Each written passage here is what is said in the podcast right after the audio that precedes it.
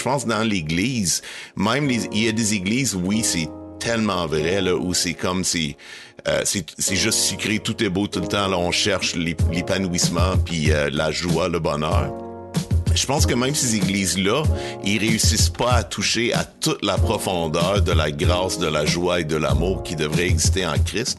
Puis je pense que les autres églises où ils tiennent la ligne hyper raide et forte, trop moraliste souvent, etc. Je veux dire, même eux, je pense pas qu'ils appellent les gens suffisamment fortement à toutes les attentes de la sainteté en Christ. Je veux dire, je les extrêmes sont encore plus forts que ce qu'on vit. Le problème, c'est que ce qu'on, ce qu'on priorise, on la communique comme si c'était toute la vérité. Bonjour, ici Benjamin Gagné et bienvenue au podcast du Pub Socratique, où l'on brasse des idées sur la théologie et la spiritualité, la philosophie et les enjeux de société depuis 2015. Dans cet épisode double, Yann et Pierre Jérôme, Charles Boisvert, Jérémy Favreau et moi-même, tous animateurs du pub, faisons un retour sur les épisodes les plus populaires de l'année 2021.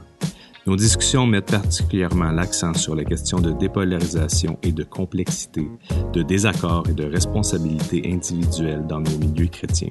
Ils vous donnent un aperçu sur nos regards particuliers en tant qu'animateurs. Par la même occasion, elle vous permet d'entrer dans la réflexion de notre équipe qui prépare régulièrement ces épisodes.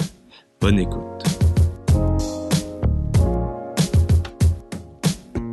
Bon, fait que Bon ben simplement, on lance euh, le sujet là. La, j'ai voulu, moi j'ai voulu revenir sur la conférence parce qu'avec, euh, le premier épisode sur la dépolarisation, c'était euh, quand même, on dirait le, le flow était facile à suivre. Puis le second épisode, ça a été peut-être un petit peu plus ardu, fait que j'ai voulu revenir un peu avec un genre de synthèse, puis euh, remettre des éléments clés pour qu'on puisse euh, rentrer dans la discussion. Puis moi, je trouve que là, l'épisode qu'on vit actuellement, puis qu'on on passe ensemble, c'est toujours dans l'idée que euh, sais, on anime tout au long de l'année, les gens voient nos couleurs, mais là, c'est comme la chance un peu de se positionner, de, de d'y aller, puis de dire des choses qui, qui sont vraiment nous autres. Puis, ce qui est cool, c'est qu'on a des regards différents, tu sais, fait que on est dans la théologie, la socio, la psycho, fait que ça va être euh, puis avec Yanni la philo, fait que je pense qu'on a comme des façons de, voir les choses puis euh, même d'aborder les thématiques puis je trouve ça super riche, fait c'est ça que j'ai le goût qu'on qu'on mette de l'avant dans la discussion là, fait que c'est après cet épisode-là que les gens vont nous lancer des tomates ou nous dire combien ils nous aiment en tant que modérateur et organisateur du pub. Exactement. À la fin, on va faire un sondage avec votre préféré, puis on va voir euh, sur Instagram qui, qui va gagner les votes en pourcentage. qui mérite la tomate pourrie plus les autres. Question de nous polariser entre nous. C'est ça. Fait que le prochain épisode, c'est que on va essayer d'attirer, expliquer pourquoi il faut que tout le monde soit avec nous et surtout pas avec les autres. Fait que là, ça va être ça la gang. C'est ça. Dans le fond, si on détermine qui c'est qu'on slack dans la gang après. fait que, ouais, fait que euh, là. Euh, donc, j'explique un peu la, façon de procéder. Puis, euh, pour ce qui est de la polarisation, j'ai voulu revenir sur la conférence. premièrement, parce que je trouvais que on avait besoin de, comme je dis, recentrer un peu. Puis, quand on suivait un peu ce que Simon Lessard, qui était là, qui était l'animateur à ce moment-là, il expliquait la polarisation de la manière suivante en disant que c'était pas nécessairement le fait d'avoir une conviction ou même euh, d'être radical dans nos, dans nos opinions ou même d'être en opposition ou en désaccord avec euh, d'autres personnes. Là. Fait que c'est vraiment pas cette idée-là euh, qui, est, mise de l'avant dans l'idée de la polarisation parce que au fond puis là, c'est une réflexion, j'ai même euh, reparlé avec mon père suite à la conférence, puis évidemment, euh, quand on a, une foi, on a des convictions, ça nous met en action dans le monde. On peut même avoir, euh, tu même l'idée d'être radical, là, souvent c'est péjoratif, mais en dehors de, la radicalité non violente, non extrémiste, c'était une chose. Puis c'est pas mauvais en soi parce que ça nous met, moi je trouve, dans l'action, ça nous oriente vers le monde. Puis veut, veut pas, tu sais, c'est ça qui nous pour moi qui m'engage dans, différentes actions puis envers les autres. Mais l'idée de la polarisation, c'est plutôt de tenter de rapprocher le plus possible de notre position. Puis souvent, on s'entend que ça, devient en bipolaire, ça devient bipolaire dans ce genre de, réalité-là, de polarisation, puis d'essayer d'éloigner le plus possible les gens de la position avec laquelle on n'est pas d'accord. Donc, c'est un peu de même qu'il présentait. Donc, être dans notre gang et surtout pas dans l'autre gang. Puis là, on peut, euh, il, y a un peu d'outils qui étaient mis de l'avant, exemple diaboliser et psychiatriser. Là. Fait que c'est la classique. Euh, soit c'est un, euh, comme il disait, c'est quelqu'un qui est extrêmement méchant, qui, est perçu comme vraiment un, pas bon, ou encore, tu quelqu'un de fou. Puis, euh, tu sais, euh, il y a une phrase qui me venait en tête par rapport à ça. C'est comme, euh, ah, tu sais, ouais, c'est bizarre, hein, il a fait des études pourtant. Je peux pas croire qu'il croit en ça, il croit en, même croire en Dieu ou croire en, la religion. Ou encore, je peux, tu sais, dire qu'il y a tel diplôme ou telle affaire où il travaille dans tel domaine, puis il adhère à ça. je comprends pas, tu sais.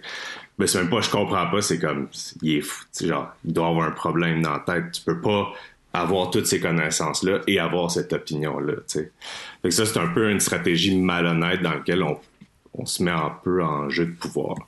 Fait que là, j'étais curieux déjà, là, est-ce qu'il y avait des choses qui vous venaient en tête et qui vous faisaient réagir dans, ce, que, ce que je disais? Ah. Comment vous euh, voyez ça un peu, ça, entrevoyez ça, cette discussion-là?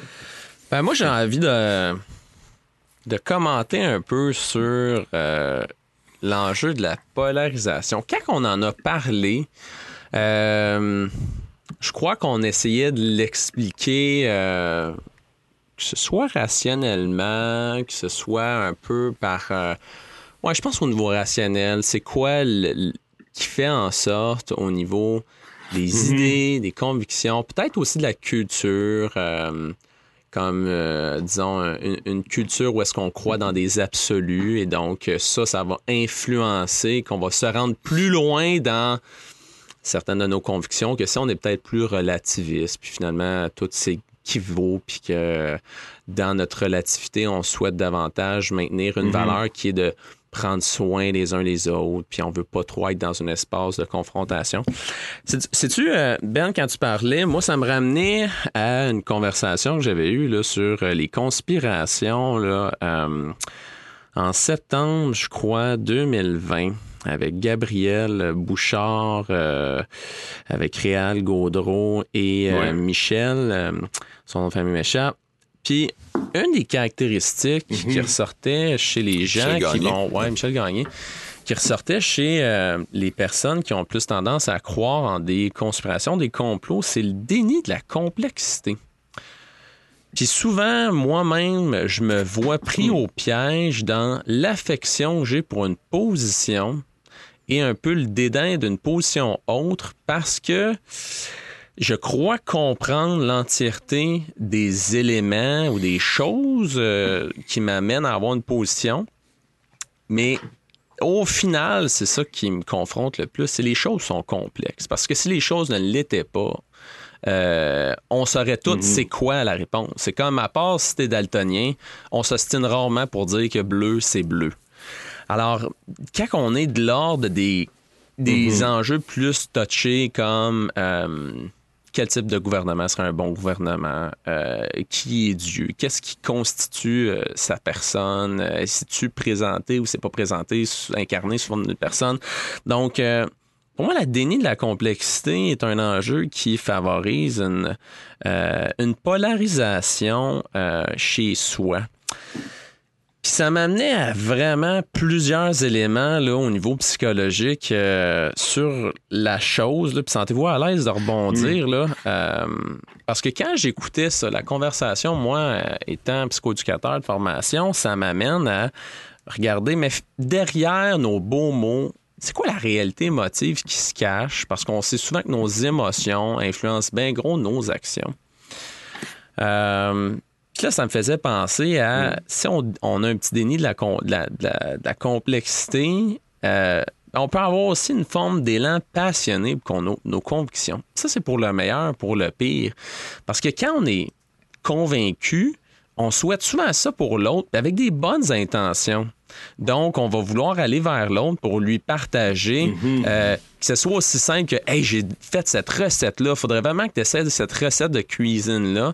Euh, tu n'auras jamais mangé les Mhm. Ouais, aussi bons brownies, euh, et ainsi de suite. Mais ça se transporte aussi sur le plan Mhm. de nos convictions. Puis c'est là que ça devient un peu plus sensible parce que c'est pas aussi simple qu'une recette de cuisine, puis ça veut pas dire qu'on est autant ouvert à manger un bon brownies qu'on est ouvert à manger les convictions puis les propos d'une personne. Puis ça, c'est une bonne critique que je peux adresser souvent au, au milieu qui ont ce- cette envie-là de bien euh, transmettre certaines choses à des personnes. Des gens. C'est le problème de meubler la pensée de l'autre.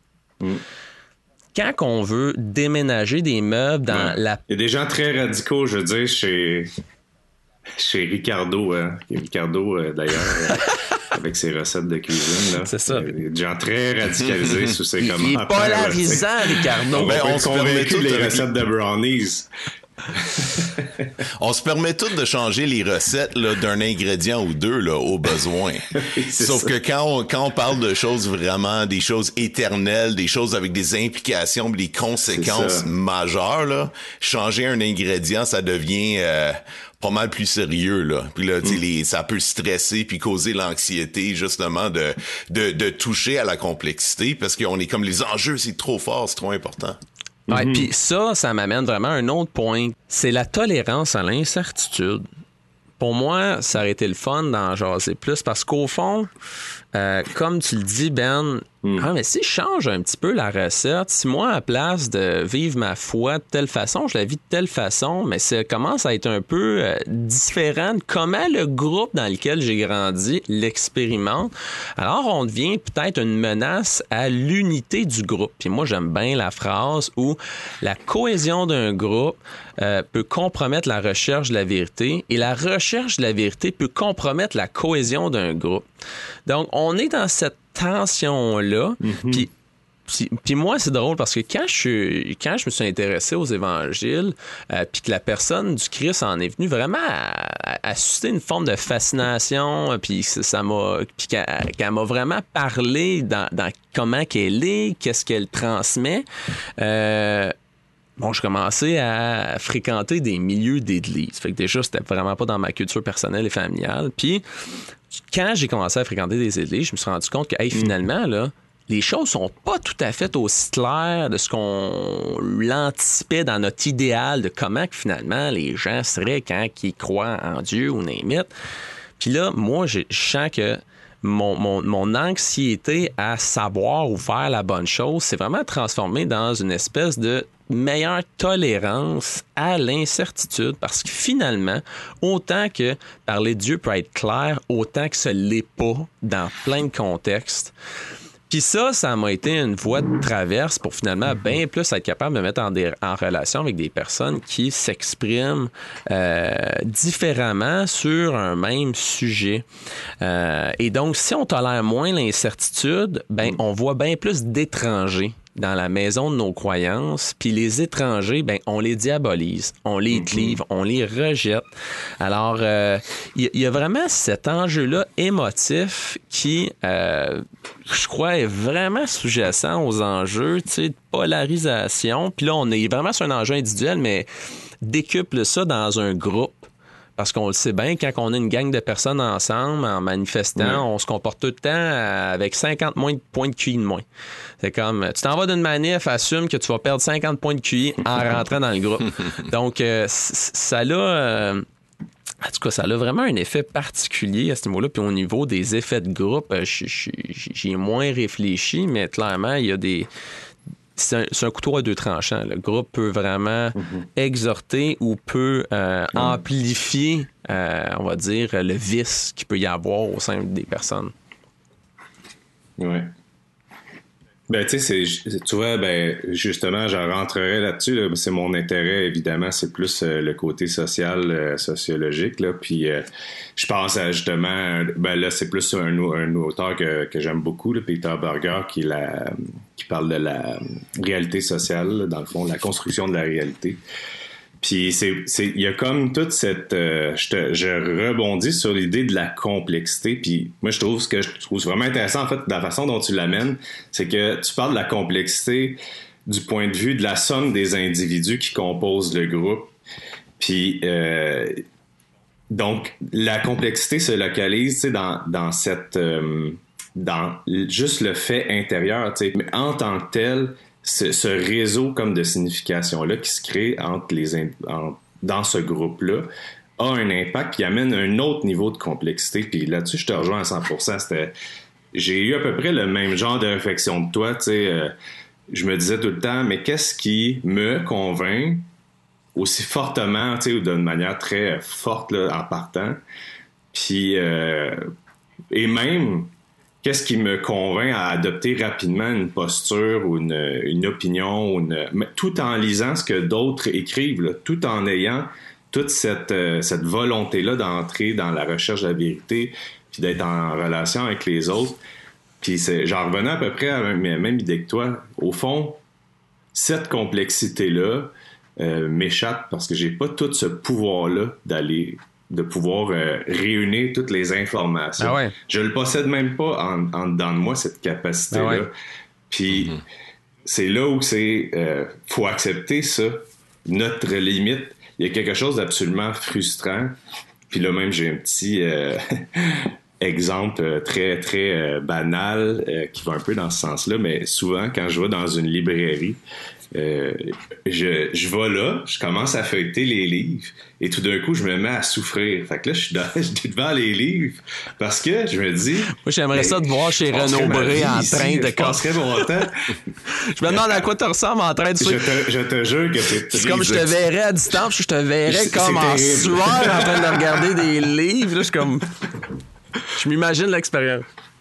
Ouais, non, je te dis, c'est, terrible. Je, je, je, me torture à être dans une librairie. Autant, genre, c'est, je pense que je vis les deux côtés, la, la, la, la terreur et la fascination. Là, c'est très sacré, je pense, que ce que je vis là à ce moment-là. C'est intense, même. Puis, euh, mais c'est cette idée-là où je, je, je, je, te dis, des fois, je sors de là, je suis vidé, je suis comme, je vais une chance, j'ai acheté des livres, je retourne avec quelque chose parce que sinon, ça se passera pas bien. Je vais jamais te demander de choisir un livre, Ben. Je pense, je te, je te donnerai jamais euh, le choix de, choisir un livre pour moi, je veux t'épargner cette souffrance-là. Ben, si t'as un sujet, ça va, mais lâche-moi pas lousse dans, dans une bibliothèque, ça va être trop long. non, mais tu sais, je pense que c'était là, j'ai longuement réfléchi parce que j'arrivais souvent devant ce sentiment-là, puis c'est un peu la même idée qui est derrière pour moi, c'est que j'ai comme pris conscience au fond que je voudrais tout pouvoir avoir accès moi-même, avoir tous les outils pour comprendre ce qui est là, puis euh, de réaliser que j'étais devant une limite de temps, euh, devant une limite même intellectuelle, mm-hmm. une incapacité à synthétiser tout ce qui est contenu aussi là. Mm. Fait qu'il y a toute cette dimension-là Là, on est tout. Fait que là, on a vraiment creusé dans l'idée de la complexité. Puis je pense que ça. En revenant à ça, je me disais, mais c'est un peu ça que je suis en train d'expérimenter aussi, par exemple, sur les réseaux sociaux ou sur mm-hmm. euh, dans d'autres euh, sujets où euh, on me demande de, de, prendre position, où je sens que je dois prendre position.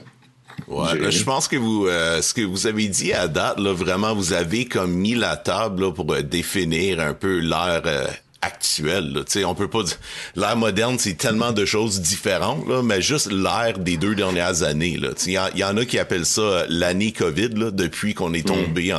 en, en février-mars 2020 là, dans cette, cette nouvelle saison mondiale. Là.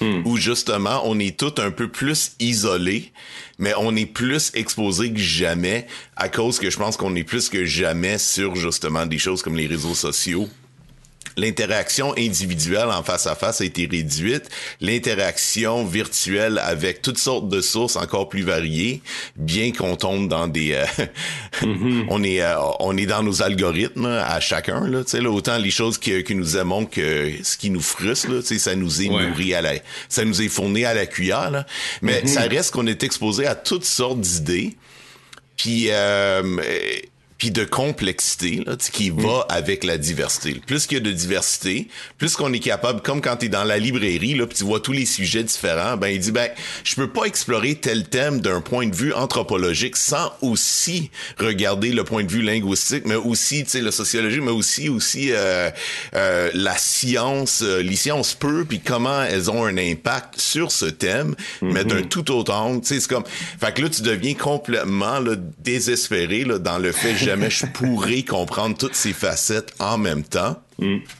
Puis je pense que c'est un peu ça qui qui porte euh, qui porte plusieurs personnes à vouloir justement euh, se caser dans une position ferme et très fortement balisée.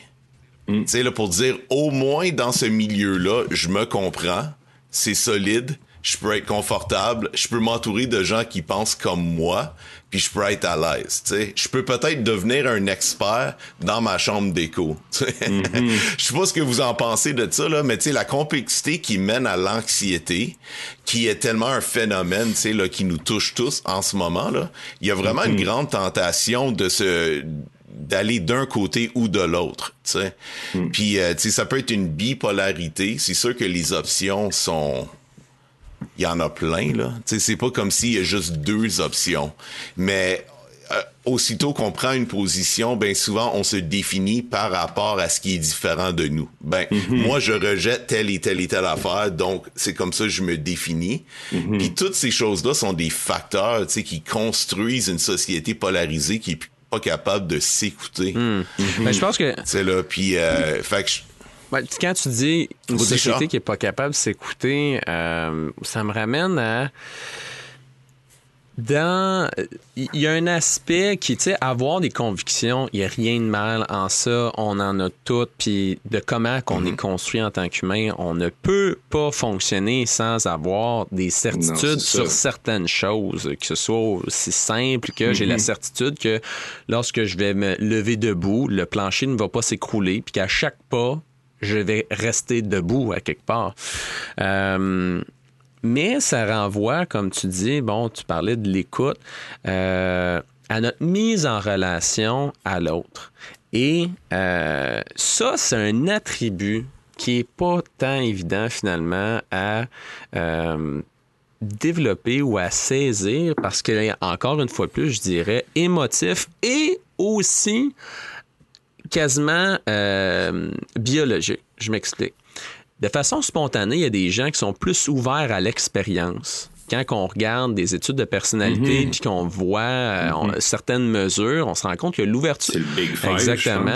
Donc, dans la composante d'ouverture à l'expérience, il y en a qui spontanément, ils vont tout le temps rechercher plus. Euh, indépendamment dans un même groupe, euh, dans une même culture, t'en as qui vont en rechercher plus. Puis ça là, veut pas des origines, euh, entre autres, euh, qui sont ancrées, je crois, dans nos gènes.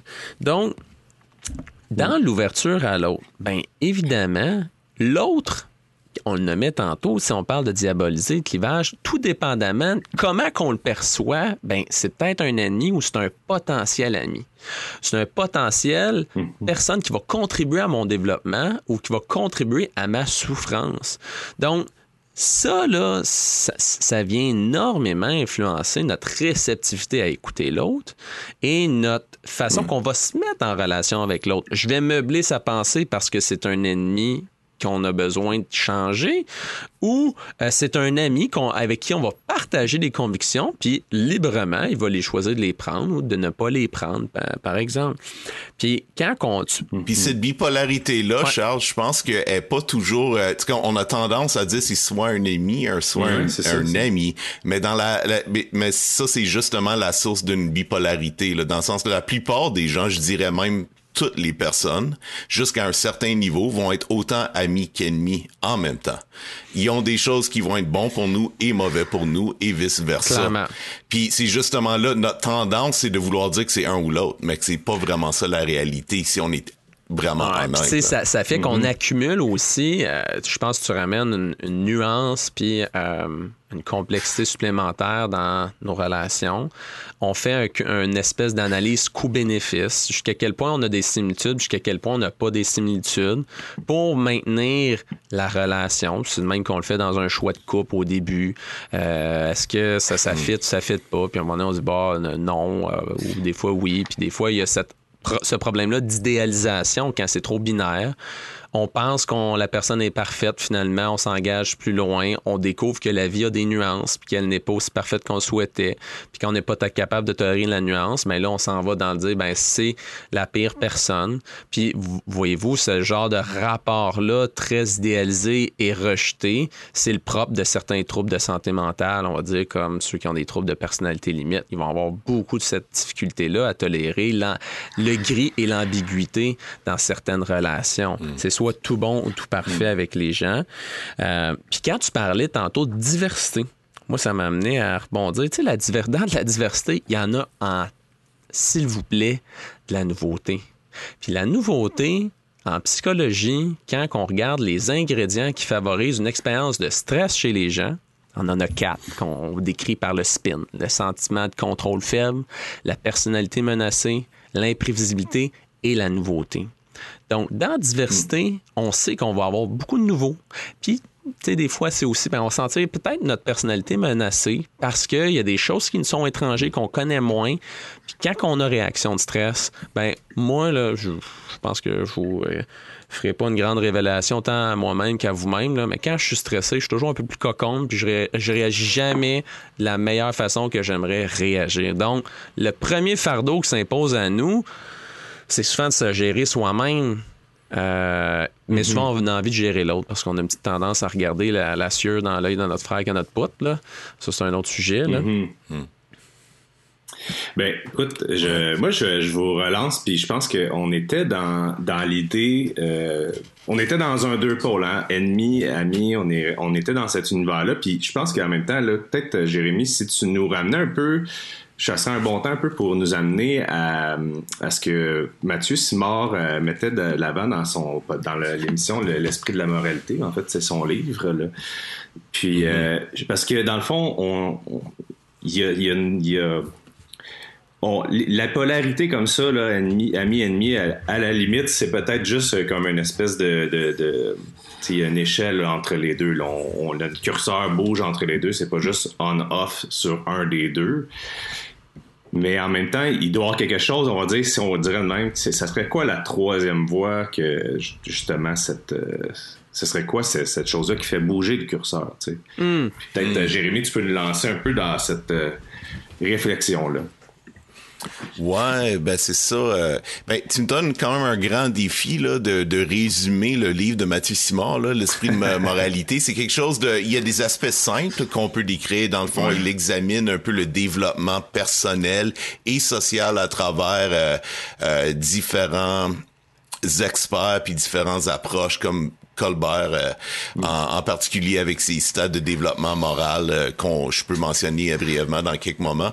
Mm-hmm. Mais en général, ce qu'il essaie de dire, c'est que je crois, euh, c'est que sans avoir la binarité, tu sais, bien, mal, constamment, de regarder les choses comme étant soit l'un, soit l'autre, est-ce qu'il y a justement cette troisième voie? Lui propose que oui. Euh, puis ça, ça, ça a rapport à, à notre capacité de le recevoir, je pense. Puis c'est, là que le développement spirituel, émotionnel, holistique de la personne nous rend capable euh, de discerner qu'il peut exister une troisième voie, euh, une voie qui ne nie pas le fait qu'il existe le bien et le mal, ça il faut quand mm-hmm. même le mentionner clairement, mais mm. qu'il existe euh, dans l'acceptation de différentes nuances euh, dans le, la pratique dans la façon qu'on vit, dans la façon qu'on entre en interaction, etc., qu'on peut euh, euh, qu'on peut se dépasser, on pourrait dire, soi-même dans notre capacité de, de découvrir la vie. Mm-hmm. Fait que ce qu'il est en train de dire, c'est ce que Dieu veut pour nous, c'est pas juste nous empêcher de euh, faire le mal euh, en allant toujours vers ce qui est bien, comme si c'était possible pour un être humain de toujours avoir raison, de toujours être dans le bien, de mm. toujours prendre le bon côté là. Parce que quand on fait ça, ben regarde, quand il y a la polarisation, on est complètement en, désaccord, mais tout le monde se dit ben moi j'ai le bien. Mm-hmm. fait que puis souvent, ça peut être vrai aussi que les deux côtés ont le bien en même temps, mais ont juste différentes facettes du bien ou différentes approches par rapport au bien. Puis là, vu qu'ils sont tellement comme coincés dans cette euh, euh, dans l'angle que, que eux ils reconnaissent comme étant le plus important, ben ils sont pas capables de discerner peut-être la valeur que l'autre a apportée. Mais si on a une, une euh, je crois une humilité spirituelle et intellectuelle, ça ça peut nous amener à la vie. Puis je pense que mm. Mathieu Simard, dans son livre, c'est qu'il il examine un peu l'Ancien Testament, le Nouveau. Il examine euh, des histoires euh, de société, là, anciennes et nouvelles. Puis mm. il nous aide à voir comment on peut justement peut-être transcender la binarité pour trouver la vie.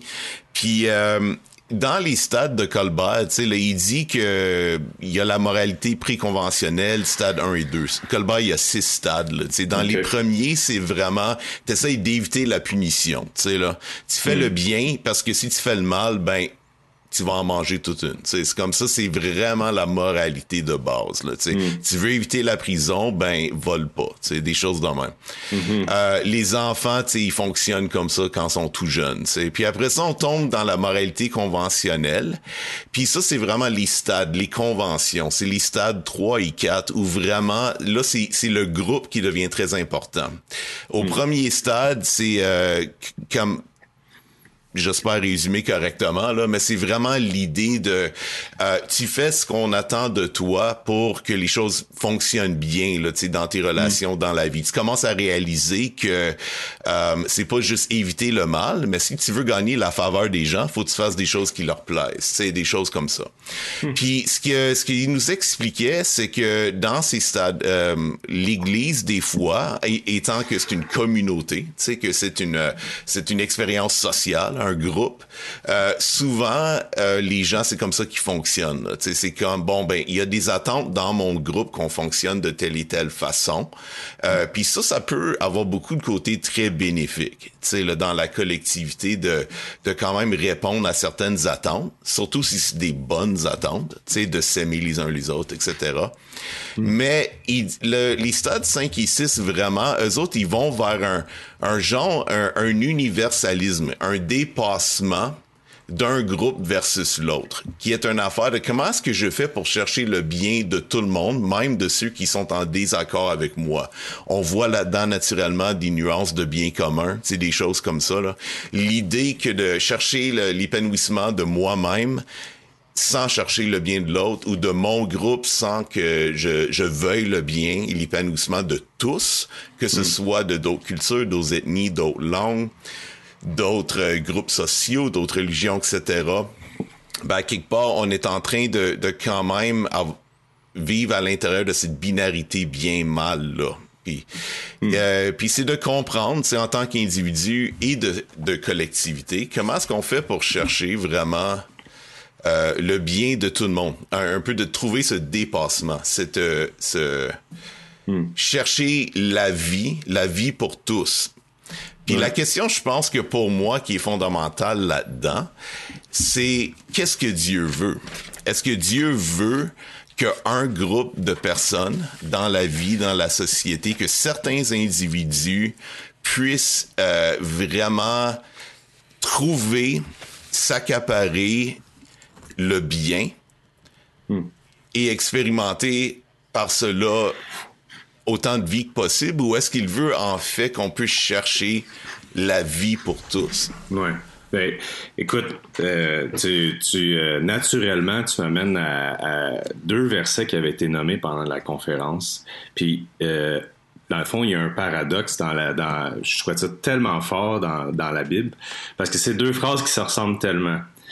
Euh, celui qui n'est pas avec moi est contre moi. Fait que ça, c'est le Christ qui va dire ça dans un contexte où il va être en train de euh, lui-même chasser un démon, puis on l'accuse de faire cette œuvre-là euh, avec la puissance de Satan, puis il peut dire non, le royaume ne peut pas être divisé contre lui-même. Donc on s'en prend à son œuvre, puis euh, souvent, puis c'est drôle, ça a tombé, je cherchais un peu sur... Euh, puis je vais dire le deuxième, puis après ça, je vais vous dire qu'est-ce que j'ai trouvé un peu sur Internet, puis comment on trouve euh, les, les, les, explications, tu sais.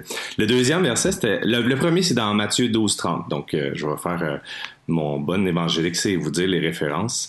Celui mm-hmm. qui n'est pas contre nous est pour, est pour nous. Ça, c'est dans Marc 9, 40. Donc c'est un paradoxe. Celui qui n'est pas contre nous est pour nous. Celui qui n'est pas avec moi est contre moi. Puis le, ce deuxième verset-là, dans son contexte, c'est, euh, si je me souviens bien, c'est ça, c'est que des gens sont en train de faire, au nom de Jésus, de faire des miracles. Sont en train de guérir des malades. Mais c'est dans un autre groupe, qui est pas le groupe des disciples, qui est pas le groupe euh, qui est autour de Jésus. Alors, ce qui est arrivé, c'est que les disciples sont allés voir ce groupe-là en leur disant, ben, vous êtes pas avec nous, vous ne devez pas faire ça, chasser des, des, des, guérir des malades au nom de Jésus parce que vous n'êtes pas de la gang. C'est un peu ça le, le, contexte. Vous pouvez pas faire le bien euh, puisque vous n'êtes pas dans notre gang. Puis c'est là un peu où euh, je trouve qu'on comprend ces versets-là complètement à l'envers. Un des, des, je revenais à ce que tu disais par rapport à, chercher l'épanouissement de tous. Là, c'est un peu ça ma, ma, ma, ligne avec ça, mais mm-hmm j'étais fasciné de voir que quelqu'un avait sur Internet euh, reviré la situation, pris le contexte est de, Matthieu 12-30, où on parle de Jésus directement. Celui qui n'est pas avec moi est contre moi. Pour dire à quel point il faut être des gens en opposition, il faut tenir la vérité, à quel point euh, tous ceux qui sont pas, tu sais, justement, qui un peu qui appartiennent pas à l'Église euh, naturellement, sont pas avec le Christ, puis c'est normal un peu, tu sais, de d'être persécuté, etc. Ça, ça allait un peu dans ce sens-là. Mais pourtant, ce passage-là parle pas du tout, on va dire, du groupe de, disciples. Puis, tandis qu'à l'opposé, celui qui n'est pas contre nous est pour nous. Puis moi, je trouvais que euh, cette idée-là où des fois, on limite. Tu sais, comme tu dis, on, cherche à dire, ben, on veut que le bien, ça soit nous qui le contrôle. Ça soit notre groupe, là, à nous. C'est nous qui avons le pouvoir, la main mise dessus, euh, comme chrétiens. C'est nous qui, euh, qui agissons, qui faisons le bien dans le monde au nom de, au nom de Dieu, au nom du Christ. Alors que, directement dans le texte, on est, on est comme exactement en train de se faire dire l'inverse par, par le Christ.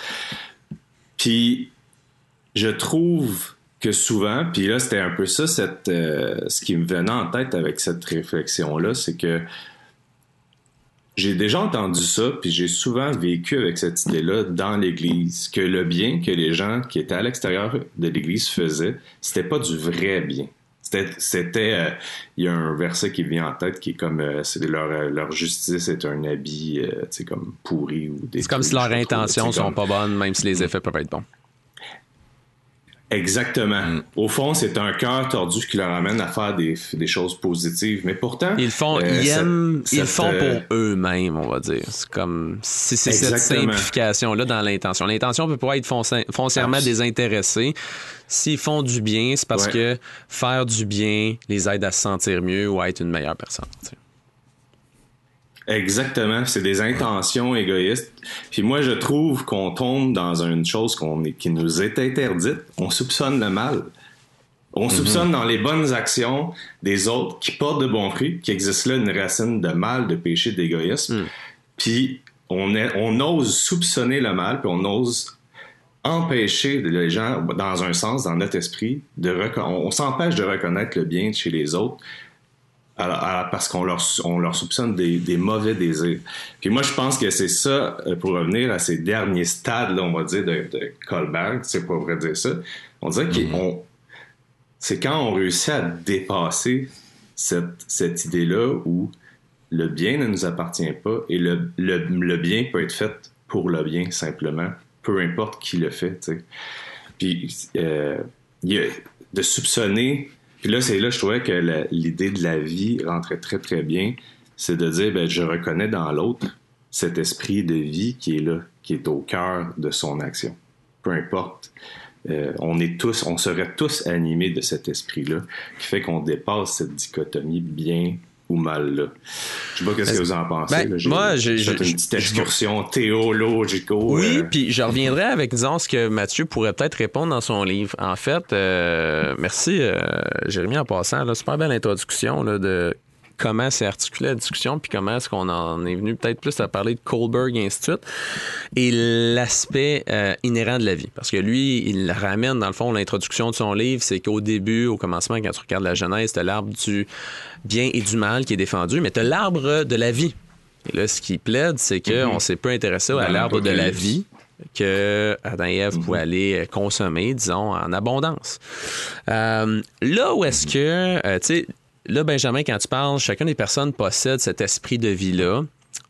Disons, si je me permets de parler au nom de Mathieu d'après son livre, lui va amener l'idée mhm. que la vie euh, se découvre dans le Christ et euh, la vie est aussi un résumé de ce qu'est l'amour. Donc, il y a une présentation mhm. de comment est-ce qu'on crée l'amour, euh, comment est-ce que la vie se donne. Peut-être, Ben, si euh, je te pose une question, quand on parle de l'esprit de vie, est-ce que tu le vois euh, mm-hmm. dans le sens, c'est des êtres créés à l'image de Dieu et qui peuvent avoir cette, euh, comment dire, cet élan-là de, de, vie qui est comme un soupir originel de Dieu en eux? Ah, ben, c'est, en fait, je te répondre, c'est deux choses en même temps pour moi. C'est autant euh, d'abord cet imago Dei-là, là, genre mm-hmm. l'esprit, c'est ça, ce souffle de vie-là, image de Dieu. Ça, c'est le premier temps, puis c'est le premier temps de tous les humains. Pour moi, c'est une condition qui est partagée euh, mm-hmm. entre tous. Puis après ça, là, ça, ça va après avec euh, mes, mes convictions personnelles, mais pour moi, le Christ a changé l'univers, a changé la, la, structure du monde déjà. Donc, euh, nécessairement cet esprit de vie euh, qui est dans le Christ, qui est en train, est agissant dans le monde et, dans, et en tous. Fait que euh, là, après ça, je vais pas expliquer toute la, distinction que je fais. Là. là, je fais une espèce de comme, je ne connecte toutes. Il y a des, je fais des distinctions en général. Mais c'est juste pour dire, pour moi, ça se joue sur les deux plans en même temps. Puis bon, euh, on se lancera pas, mm-hmm. c'est est-ce que ça a des répercussions au niveau, on va dire, la cétériologie, hein, le prononce-tu mal, bref, euh, l'étude du salut. Non, c'est ça, exactement. Euh, ben, moi, un aspect que clairement ressort de l'échange, puis tant dans... Tu sais, quand on regarde Kohlberg avec les stades de développement moraux, c'est une approche rationaliste. Euh, lui, c'est vraiment une approche qui hmm. est déductive en lien avec la raison. Au début, ce qui est déductif, c'est quelles sont les attentes des parents quelque part dans le stade 1, 2. Ça influence notre moralité. Ensuite, quelles sont quelque part les attentes des amis de la société? 3, hmm. 4. Puis après, c'est quoi le contrat social, puis le contrat universel, le stade 5, 6. Là où est-ce que hmm. euh, j'ai eu un petit échange avec Mathieu après notre discussion, c'est qu'il il adresse les enjeux de moralité, d'après l'interprétation psychologique euh, du, de, la mode psychologique de quand il a écrit, je crois. Euh, parce que aujourd'hui, on a aussi des interprétations intuitionnistes de la moralité. Donc, pas juste rationalistes. Donc, euh, quelles sont les caractéristiques morales qui sont là de manière intuitive, euh, puis par des recherches mhm. empiriques, dont Jonathan Haidt, un psychologue socio social de l'Université Stern School of Business de New York, euh, en est venu à présenter, soit six dimensions de la moralité qui sont à l'inverse du, de la démarche de Kohlberg. Donc, si Kohlberg était plus euh, déductif, théorique dans comment il les a développés, Haidt les a vraiment développés avec mm. des questionnaires euh, qui sondait une population puis regarder quel concept émergeait de ça. Mm. Puis je les trouve assez éclairants. Je peux vous les nommer euh, peut-être juste brièvement. Mm-hmm. Dans le fond, il compare les fondations morales à, aux récepteurs d'une langue. Euh, si on a des récepteurs de, sacré, de, de salé, de sucré, d'amer, ben on a les mêmes genres de récepteurs moraux. Un des récepteurs, c'est prendre soin versus faire du mal. Donc, je donne un exemple très simple. Pourquoi est-ce que les gens sont tant, euh, on va dire, dégoûtés de des actes de pédophilie? Euh, c'est parce que ça vient vraiment confronter la dimension morale de prendre soin des plus faibles, donc des plus vulnérables. Alors, c'est pour ça que spontanément, on a très peu d'intérêt à vouloir, disons, en relation d'aide, souvent travailler euh, en début de carrière avec des, des abuseurs, des agresseurs, parce qu'on a beaucoup plus cette tendance-là à vouloir aider des victimes, de prendre soin des gens qui sont plus faibles, qui sont plus vulnérables. Ensuite, l'autre dimension, c'est l'équité versus, euh, c'est fairness versus cheating. Alors, euh, tout ce qui est qui porte sur euh, la notion d'équité, la notion de, tricherie. Euh, ensuite, un autre, c'est la dimension de la liberté versus l'oppression. Ensuite, la loyauté versus la trahison. Puis ça, dans les groupes chrétiens, on le voit vraiment bien. Puis même des équipes sportives, là, genre les Browns versus le Canadien. T'es-tu loyaux au Canadien ou t'es un traître, t'es un partisan des Browns?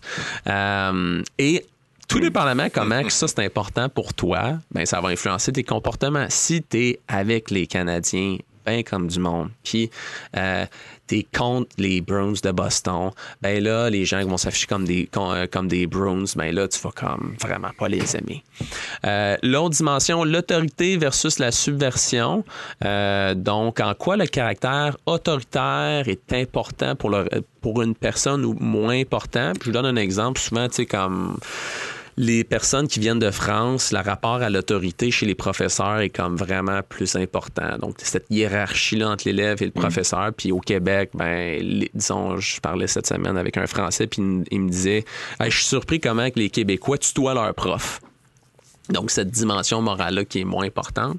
Puis la dernière, c'est mm-hmm. la sainteté versus la dégradation. Donc, euh, je, vous donne un exemple. Euh, disons, vous avez euh, une image une image, euh, disons, d'une personne que vous respectez dans euh, le côté vertueux de ses actions, puis comment cette personne-là vous inspire à mettre votre vie, euh, comment dire, à, à l'ordre. On dirait que c'est sain, c'est propre. puis versus dégradation, ben si vous réagissez mal quand vous voyez, disons, le groupe de Slipknot avec toutes leurs masques qui symbolisent plus la, la comment dire, la, la, la, perdition, la mort, euh, euh, ben là, ça va vous faire réagir. pour d'autres pour d'autres, ça a moins d'importance. Pour les religieux en général, aussi même au sens large, au-delà des chrétiens, ça, c'est une composante qui est évidemment mhm. plus importante. Fait que ça, pour moi, c'est quelque chose qui aurait été cool, un peu plus jasé dans notre échange, qui, je trouve, vient vraiment un peu mettre la nuance sur le côté très linéaire des stades de Kohlberg. T'es-tu rendu un 4 ou t'es encore stallé mhm. un 3? Mhm. Puis pour moi, je trouve que l'interprétation est un peu plus difficile. um, Puis en complémentaire, là, la, la, voulez-vous rebondir là-dessus avant que. Ben moi j'aimerais ça. Je m'intéresse à ce que tu voulais amener de, de, plus, Charles, mais moi j'aimerais ça pouvoir ramener toutes ces idées là euh, à justement le ce qui est spécifique à la, à la chrétienté, puis est-ce que ça a à dire là-dedans? Je pense que mm. le, le fait d'avoir des convictions chrétiennes particulières, on parlait d'un peu l'imago dei, euh, comme c'est quelque chose de commun à tous les êtres humains, puis ça, ça devrait vraiment rester présent dans notre réflexion par rapport à notre ouverture puis notre façon d'approcher les autres. Mais moi, tu sais, moi, j'aimerais ça explorer quelques minutes avec vous autres. C'est comme c'est quoi la place de justement la sotériologie, si tu veux sans explorer le thème en tant que tel, mais je veux mhm. dire, le fait de ce que Dieu a fait en Christ, ça fait quoi comme différence mhm. là-dedans? Puis moi, je suis comme... Je suis en feu là-dessus en ce moment, mais toi, Charles, ton idée, est-ce que tu veux la lancer avant pour compléter ou... Ben, je euh? pense que ça va un peu en lien avec qu'est-ce que tu amènerais. Moi, je pense que j'ai bien aimé un auteur qui a dit un bon moment donné que souvent les gens, par rapport à la chrétienté, recherche beaucoup la sécurité avant la liberté.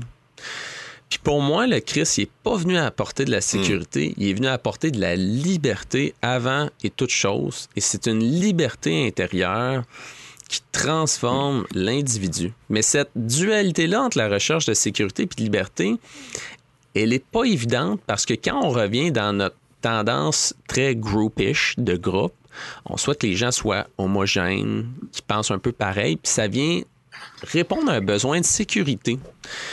Mais ce serait trop caricaturé de dire que le Christ puis les, croyances qui en découlent ne répondent pas à une forme de besoin de sécurité autant existentielle, mais je crois qu'au-delà de ça, c'est venu donner de la liberté d'être et d'agir euh, parce que il y a quelque chose qui transcende notre être dans nos aspirations et notre mise en relation avec autrui. Donc, pour moi, c'est peut-être le, premier jet je lancerais sur ta réflexion en lien avec la sotériologie, euh, Jérémy. Hmm. Ben moi, je trouve ça euh, vraiment. Je pense que ça aide, ça éclaire la question. Ce que je voulais dire par sotériologie, c'est justement qu'est-ce que Christ est venu faire sous cet angle-là? Est-ce que c'est plus donner aux chrétiens un sens de sécurité qui nous exclut, qui nous met à part, qui nous donne l'assurance, tu sais, là, d'être dans du bon côté, euh, dans le bon groupe, là, tu sais, là, qui va avoir la vie, ou est-ce que c'est plus comme pour libérer, puis en je dirais redonner la capacité de la liberté, de vivre dans une liberté qui mène à la vie. C'est parce que quand j'entendais tes, euh, ta description des stades de height, l'intuition et tout ça, moi la, la, question qui me vient en tête, c'est que euh, ces intuitions-là sont toujours sujets à changement selon les influences externes, les influences de la société du jour. Parce que le fait qu'on a une conviction que telle chose est bien ou, bien ou mauvais, ça là, ces choses-là changent avec le temps. Et le, le plus qu'on se réfère à nous-mêmes en tant qu'individus comme la source de toute vérité, puis qu'on on ne fait plus confiance à qui que ce soit, ou surtout les institutions qui peuvent nous dire quoi que ce soit pour euh, nous donner des balises au bien et au mal, euh, le plus qu'on devient confondu là-dedans, le, le moins qu'il y a de clarté, puis le moins qu'on va, on va être en, en accord au final avec le temps. Fait que moi, moi, je vois une certaine d'évolution là-dedans qui est qui est sous-jacent puis qui est fondamental à la perte de transcendance. Puis là on pourrait parler Taylor ou plein de choses, mais on n'ira pas là-dedans en ce moment. Mais mais moi quand je regarde ça, je crois qu'on a besoin avant tout là. Moi il y a une conviction que j'ai depuis un certain temps, c'est qu'on doit s'approcher des gens en tant qu'humains. Tout d'abord, imago Dei, fondamental. On est tous créés à l'image de Dieu.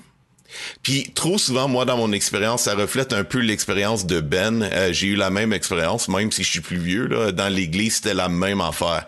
C'était le bien, là, c'est juste les chrétiens qui ont le droit de le faire. C'est comme les autres, non, il est pas question. C'est comme Dieu là, il agit chez les chrétiens en, en bonne et due forme. Là, là, ceux qui ont signer les bons papiers puis on est good tu sais là le, reste là no way tu sais ça là c'est l'enfer c'est perdu fait que là dedans par contre une fois qu'on a accepté ça là la question vient bon ben Christ lui tu sais c'est quoi la différence alors que mm-hmm. Christ est venu faire dans nos vies? Tu sais pour l'humanité pour tout le monde pas juste pour les chrétiens, mais pour tout le monde. Mais qu'est-ce qui se passe quand une personne devient chrétien? Quand hmm. on expérimente le salut que Jésus est venu nous donner, quelle différence ça devrait faire pour une vie, mais pour l'humanité aussi à travers cette vie. Puis moi là-dedans là, ça, mm. moi je crois que c'est plus au niveau de la liberté que de la sécurité. Puis malheureusement, mm-hmm. c'est pas ça qui a été enseigné. C'est mm. qu'on a on nous a enseigné beaucoup un exclusivisme, le, le fait de dire que Christ il s'intéresse juste aux chrétiens. Tu sais, il, il veut que les gens soient sauvés, mais dans le fond, il veut que les gens embarquent dans la barque. C'est comme mm. c'est comme get in, tu sais là. Mais moi, je crois que c'est plus large. Je crois que le salut, vraiment, ça s'en va dans une direction. Tu sais, il y a une, un, aspect eschatologique, il y a un telos qui est fondamental. Ça s'en va à quelque part. Tu sais. Moi, je crois que c'est, c'est Mathieu Simard, quand il parle de la vie, là, c'est, c'est de ça qu'il parle. Il parle de ce hmm. telos-là. C'est comme Dieu il a enlevé à Adam et Ève la capacité tu sais, d'aller cueillir les fruits de l'arbre de la vie là, à cause que tu sais, ils auraient vécu éternellement dans leur dans leur état de déchéance, tu sais, leur état de destruction un envers l'autre et envers la création. Mais ultimement, ce que Dieu veut, puis tu l'as mentionné rapidement, Ben, dans l'Apocalypse, l'arbre de la vie, il revient. Tu sais. Quand, on a une vision eschatologique de la fin, qu'est-ce que Dieu veut? C'est qu'il veut qu'on goûte à la vie puis qu'on mange de cette vie-là, de cet arbre de vie éternellement. Puis, euh, puis c'est, ça, c'est pour la création au complet. Par contre, les seuls qui vont vraiment retourner vers cet arbre-là, c'est ceux qui vont avoir reçu l'invitation à travers le Christ. Mm-hmm. Fait moi, c'est là-dedans, c'est est-ce que les chrétiens, si je vous relance la question, tu sais, comment est-ce que nous, on peut favoriser euh, à travers non un nous versus eux, là, non, non en étant, en nous regroupant entre dans des murs très, tu sais, le barricadé versus l'extérieur en croyant que c'est juste nous qui avons le droit de faire le bien, etc. Mais comment est-ce qu'on peut promouvoir un esprit de vie dans la liberté, tu sais, mais pour tout le monde? Fait que c'est un peu comme de l'Église vers l'extérieur. C'est comme si on existe pour le reste du monde, hmm. euh, même si les gens ils sautent pas nécessairement dans notre barque, tu sais. Ouais. Ben, je, dans la conférence, c'est une phrase qui m'a marqué là, en la réécoutant. C'est le monsieur Chatov, là, je me souviens plus son nom, Édouard, je pense. Puis euh, il citait en fait euh, Marie de l'Incarnation, puis il disait En vous aimant, je vous connaîtrai. Puis il, il parlait que souvent on prend à l'inverse, on cherche à connaître les gens, euh, il y a même un. C'est dans toutes des petites choses. On veut savoir euh, les, les, signes astrologiques. On veut savoir euh, c'est quoi son. Si mettons, t'es dans psycho, c'est quoi ton, ton profil, ton test. ou, ou encore, on, on va faire beaucoup de les mes réseaux sociaux, on scroll, on va pas voir beaucoup, on va faire, on va stalker, voir si c'est, est-ce que c'est quelqu'un d'aimable, puis cette, puis là, on peut, on arrive à une des questions, c'est ça, on dirait, c'est comme, c'est une vertu de la, foi, j'espère, qui doit être mise de l'avant. en fait, c'est comme un mélange de, je pense qu'on est appelé à ça et ça se passe pas tout à fait, mais cet amour-là, c'est, d'abord une, c'est d'abord une intention envers l'autre. C'est d'abord un geste, euh, comment dire, qui, euh, qui parle de soi sans connaître. Donc, on est prêt à aimer L'autre, euh, c'est en même temps, c'est vague. On sait ce que je dis là. C'est comme si je commence à la à toucher à cette idée-là, mais c'est euh, d'accepter que le mouvement part peut-être euh, de soi, le, don, ou en tout cas la générosité. je parlais tantôt de ne pas soupçonner le mal, de soupçonner plutôt les, bonnes intentions, d'avoir, de briser le mécanisme inverse qui est, installé dans, dans nous, puis de, de se dire non à, voir le mal d'abord dans l'autre. Puis dire, je, écoute, euh, j'ai été euh, justement euh, un peu de faire une recherche en prison, là, puis j'ai regardé un peu les aumôniers et j'étais bouleversé et fasciné par leur leur amour parce que justement dans dans dans cette le stade que tu disais là Charles je pensais à ça aussi tu sais c'est c'est des, des détenus, c'est des gens qui sont souvent mis à l'extérieur, c'est eux les méchants. Hmm. Puis ça me fascinait. De, au début, j'étais beaucoup touché par, euh, ces, par ces personnes-là, les détenus directement. Puis euh, après un certain temps, c'est difficile à supporter. Puis eux, je les vois passer des heures et des heures et des heures, sont complètement plongés dans cet univers-là. Puis euh, ils réussissent à être tourner vers cette image-là humaine que chacun d'entre eux pour moi, c'est sûr, évidemment, c'est, ce sont des saints, ces personnes-là. Mais après ça, j'étais. Euh, fait je pense qu'il y a une lutte intérieure à. Benjamin, juste pour me permettre de comprendre, tu dis ces personnes-là, ce sont des saints. Fais juste me clarifier, euh, qu'est-ce que tu veux dire par ça? Euh, en voulant dire, dans le sens qu'ils sont beaucoup plus aimants que moi. Là. C'était juste c'est un peu une blague. Mais c'est pour dire, euh, c'est comme, euh, c'est des gens qui sont dévoués, qui sont euh, mm-hmm. capables de, de, de constamment se refuser de voir le mal et de, d'enfermer les gens dans une, dans une vision mauvaise. C'est dans quel contexte tu rencontres ces prisonniers-là? Non, mais j'ai fini. C'était juste le temps d'une petite recherche là, à l'UDM, mais c'était sur le surtout l'aumônerie, en fait. C'était plus mmh, qu'on qu était concentré. C'est sûr, de mon expérience, euh, quand tu parles des prisonniers, je suis comme, ouais, y a-tu un enjeu d'échantillon ici qui fait que tu as rencontré peut-être des prisonniers qui étaient comme plus ouverts, puis déjà dans une démarche non, non, je te parle des aumôniers. Là. Ah, OK, des aumôniers, parfait. Je pensais que tu parlais du, des prisonniers en tant que tels. Je, comme je, je doute pas qu'il y a des qu'il y a de l'humanité chez ces humains-là. Euh, mais de la manière dont t'en parlais, j'étais comme Ah, ça a l'air vraiment du monde qui, se sont bien engagés dans un processus de changement, puis que leur temps en prison semble leur faire vraiment avoir fait bouger ouais, les choses. c'est ça. Là, je, parlais vraiment des, des aumôniers directement, puis ce mouvement-là de cœur qu'ils ont de toujours prêter, justement, de voir euh, d'avoir une candeur, c'était le mot qui ressortait. Mm-hmm. cette candeur-là, un mélange de bienveillance puis de naïveté, ben là, c'est pour le, je, même je le définirais là. Mais euh, puis mais quand même, ces gens-là, en fait, tu sais, on dit ça, on, tu te dis, ah, c'est bizarre de voir ça, de penser ça. Ben, eux voient ces, ces gens-là comme ça, sont pas tout à fait naïfs, mais en même temps, c'est dans leur élan du cœur qui sont ben, tournés vers ces, je crois ces détenus. Ils voient beaucoup d'humanité chez ces gens-là. Une humanité qui est comme. Euh, qui est exprimée. Des fois, tu as, des détenus qui euh, foncièrement présentent et mettent de l'avant des caractéristiques humaines de leur personne. Il y a des gens qui, dans la vie, sont plus difficiles à aimer que d'autres parce que, malheureusement, pour différents enjeux, ils présentent des caractéristiques plus rejetantes soit de l'agressivité, soit euh, de la fermeture, des, de l'antisocialité. Ils ne mhm. s'intéressent pas à l'autre. Mais je crois qu'est-ce qui donne un mouvement supplémentaire, du moins une responsabilité morale supplémentaire de l'aumônier envers ces gens-là, c'est de les regarder comme des personnes créées à l'image de Dieu. Et donc, mhm. s'il y a euh, un résultat laid, voire dégueulasse, voire inacceptable que ces gens-là ont réalisé dans leur, leurs actions, comme tuer quelqu'un à l'extrême, il y a quand même la possibilité pour eux de regarder dans le plus profond de leur identité une identité créatrice qui est le reflet de l'identité donnée par euh, l'image de Dieu à l'intérieur d'eux. Euh, mhm. ben, en fait, je veux dire de même, c'est, pas juste euh, une, comment dire, c'est que pour moi, je le vois vraiment comme un, travail de la foi. Mm-hmm. Dans le sens que c'est une vertu à développer. C'est le refus de céder à notre impulsion de, de voir que le mal et de, mettre les gens dans cette boîte-là.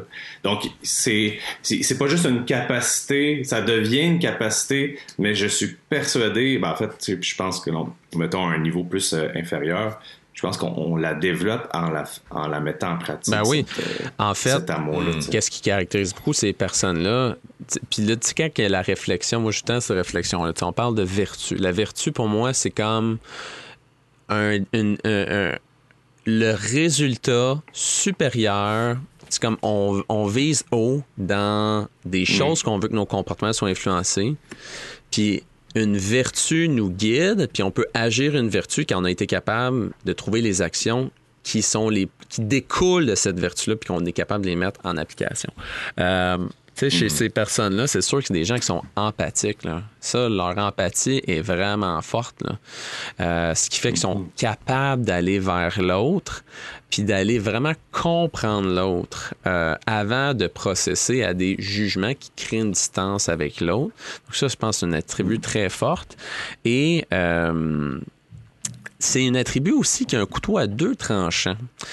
Parce que quand je discutais avec un aumônier euh, cet été même de son expérience en prison, puis moi-même en étant intervenant, des fois en étant mhm. très à l'écoute et compréhensif de tous les facteurs de risque qui ont fait qu'une personne a commis un tel geste inévitablement, on le mm-hmm. sait, ceux qui viennent des statuts socio-économiques plus faibles, dans la pauvreté, par mm-hmm. exemple, qui ont des parents peu éduqués, puis que leur mère euh, les a eus en très bas âge, c'est des gens qui ramassent un, facteur de un paquet de facteurs de vulnérabilité qui les prédisposent à commettre plus de crimes à l'âge adulte. Donc, les dés sont pipés un peu d'avance. Puis quand on sait que les, les dés sont un peu pipés d'avance, ça nous donne envie, dans l'élan d'empathie, de déresponsabiliser un peu la personne des fois de ses actions. C'est un peu, c'est mm-hmm. subtil. Donc c'est une tension à se dire, on a toujours le dernier choix sur qu'est-ce qu'on décide, même si on sait qu'il y a bien des choses qui ont influencé l'éventail limité ou moins limité de nos choix, notre capacité à mm-hmm. agir autrement. Donc c'est comme une tension mm-hmm. chez l'intervenant qui est pas facile. Mm.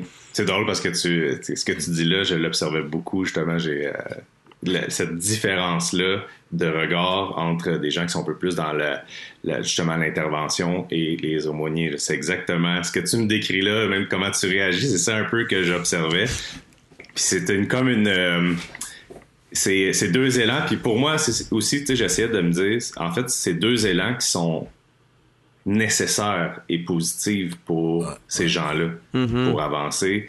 Et toute personne qui veut avancer, comme ça prend comme cette espèce de capacité-là. Et là, ça, c'est une question que je, je, lance comme ça, mais peut-être en fait que c'est là que l'importance de l'Église, dans le sens où euh, de développer ces, ces capacités-là, ou cette espèce de, de double regard-là, c'est rare peut-être qu'une personne peut le posséder. Ben, c'est ce qui fait le plus de transformation. C'est comme quand nos parents sont capables de mettre des limites claires quand on est en bas âge, puis des limites saines, fait sont capables de nous dire non, tout en étant capables de nous aimer, on intègre des modèles parentaux qui vont favoriser le meilleur des développements. Fait que quand on regarde dans des églises, je pense auprès des responsables, des leaders, est-ce que on voit cet élan-là de responsabilisation qui est fort? Parce qu'inévitablement, on veut pas laisser les gens où est-ce qu'ils sont. On veut les amener à transformer leur mm-hmm. vie à la lumière de leur conviction dans le Christ. Donc, tu sais, se mm. donner au Christ, c'est aussi se dire, je diminue dans une certaine façon certaines choses qui sont vaines, qui sont vouées à diminuer, à se repentir, comme on dirait. Et est-ce que aussi, tout en ayant ce call to action-là, il y a la possibilité d'intégrer le fait que Seigneur, aie pitié de moi, donne-moi ta miséricorde, parce que mm-hmm. je, n'ai pas d'une vie pour devenir parfait. Et c'est pour ça que le Christ s'est offert à nous. Mm-hmm. Euh, donc, vraiment, moi, je pense, Ben, t'amènes un excellent point. Puis dans les églises où est-ce qu'il y a un côté trop amour, ben là, on est rendu dans une espèce de sugary Christianity. Euh, c'est un christianisme euh, sucré. Jésus est gentil, il est doux, il est fin. Euh, puis finalement, on, voit que ça ramasse une communauté chrétienne où est-ce que c'est un feel-good Christianity. Puis moi, je pensais pas du vrai christianisme. Mm. Le vrai christianisme te fait sentir mm. bien puis te torture à la fois parce qu'il veut pas te laisser où est-ce que tu es présentement, mais c'est important de bien travailler cette intégration-là. Puis je pense qu'il y a un bon bout de chemin qui reste à faire euh, chez de nombreux pasteurs qui se donnent la responsabilité de présenter euh, la chrétienté. Ouais. Jérémy, tu voulais dire quelque chose? Ben moi, je voulais juste dire, je pense que nos, nos limitations, euh, puis le fait de pouvoir les reconnaître, ça, c'est vraiment une des vertus fortes de qu'on qu'on devrait et qu'on retrouve généralement quand même assez souvent dans l'Église.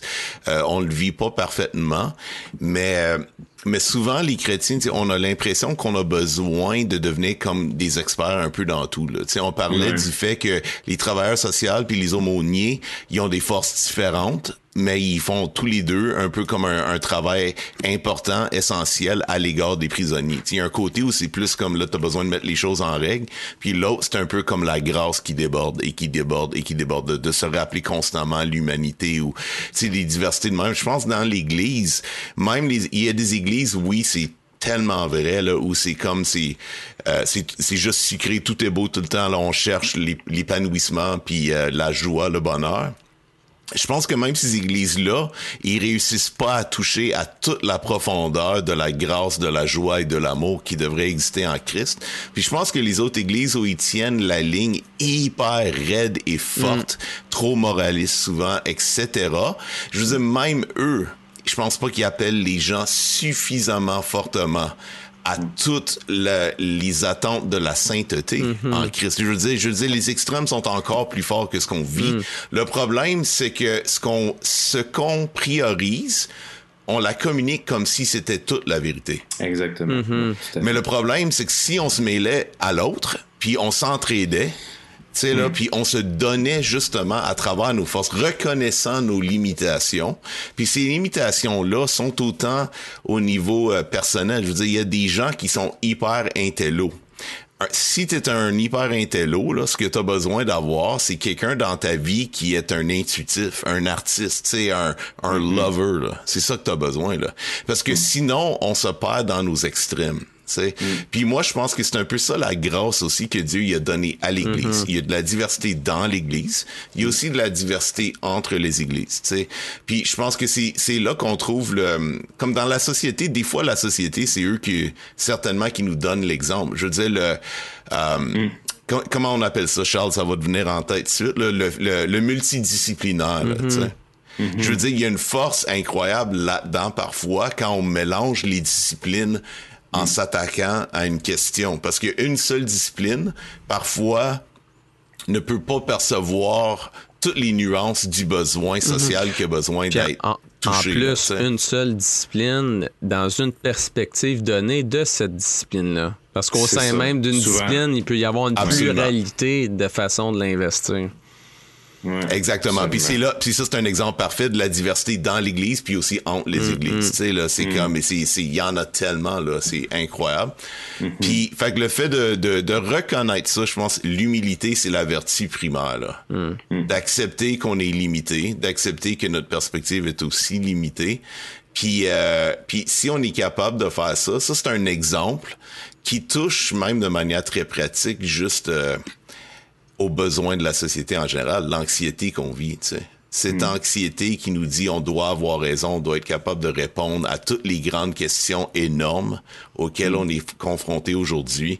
À quelque part, faut accepter qu'on est limité. Là. Sinon, on va tout se ramasser en burn-out ou se ramasser en train de démoniser euh, tout ce qui est différent de nous parce qu'on va, on va s'être senti tellement insécure par rapport à tout ce qui nous dépasse c'est qu'on va se, on va s'encadrer de manière très euh, étroite. Mhm, ben, surtout quand, euh, honnêtement, mhm, surtout quand on a une approche encore, c'est quand il y a une approche plus intellectuelle donnée à la fois. Euh, on peut se donner cette pression-là de pouvoir bien répondre à de multiples questions, ce qui est totalement louable et légitime, mais qui en effet est un mhm. fardeau. C'est comme on n'est pas tout appelé avec des doctorants en, en théologie, en philosophie. Là, c'est beau vouloir comprendre certaines choses plus en détail, mais faut mettre de la discipline, de la pratique pour le maîtriser. C'est comme quand on va à des conférences sur n'importe quoi le conférencier est incroyable quand il parle. Puis là, quand tu vas le rapporter à la personne qui va te demander qu'est-ce que tu as appris aujourd'hui, c'est des raccourcis, c'est super mhm. mauvais, puis ça se tient moins. Mhm. c'est pas donné à, tout le monde, clairement. Puis j'aime l'importance de l'humilité là-dedans, euh, tant chez ceux qui investissent la foi de manière plus intellectuelle, puis les groupes d'église qui investissent plus la foi de manière rationnelle, intellectuelle, que ceux qui l'investissent plus de manière euh, intuitive, mystique, euh, qui de leur côté a ce, calling-là euh, à, à, l'humilité, l'expérience de la foi n'est pas que sensorielle. Euh, il y a une expérience de la foi qui est intellectuelle, puis qui est belle, puis qui est bonne. Donc, euh, dans, chacun des groupes, il y a les, il y a les forces puis les limites. Puis moi, je, tout le temps ça, je me dis, tu sais, là, on entend souvent la, prière, oh, Seigneur, révèle-moi si je suis sur une mauvaise foi, éclaire-moi. Mais ça, c'est de reconnaître euh, c'est quoi tes forces et tes défis déjà en tant que croyant ou personne, que tu sois croyante ou pas croyante? C'est quoi tes forces et tes défis dans ta croyance, dans ta, dans ta posture d'athée, dans ta posture qui, est, qui, qui est chrétien? Alors, euh, c'est une humilité, une humilité émotionnelle puis une humilité intellectuelle, d'après moi, qui se présente hmm. surtout hein, dans tout ça. Ben écoutez, euh, on va terminer cette première section-là, mais euh, je trouve ça super intéressant. On finit avec l'idée de l'humilité, puis euh, pour le dire, d'être super pratique. Puis si j'avais un sens, on, en arrive là. dans le fond, peu importe où est-ce qu'on se calme, la recherche de l'humilité, euh, c'est une quête qui nous appartient tous et sur laquelle on doit, on est, on doit s'engager. Ça semble tellement évident, mais là, je le dirais de manière pratique. Tu l'as un peu nommé, tu as parlé de bilan, Charles. Je pense qu'il y a un travail, des fois, souvent dans. J'inviterai les gens à un travail et je m'invite aussi à un travail de conscience. Mm-hmm. Faire le bilan. Prendre le temps euh, dans, à plusieurs moments de sa vie de juste faire le bilan, qui je suis, ce que j'ai comme force, ce que j'ai fait ce, qui me manque, quel genre de relation me manque dans ma vie, euh, même par rapport au contenu qu'on consomme? Est-ce que des gens qui ont des points de vue opposés sur euh, les réseaux sociaux, mais aussi dans l'Église, est-ce que c'est des gens qui euh, que je côtoie, qui y a-tu des gens que que j'évite à tout prix là?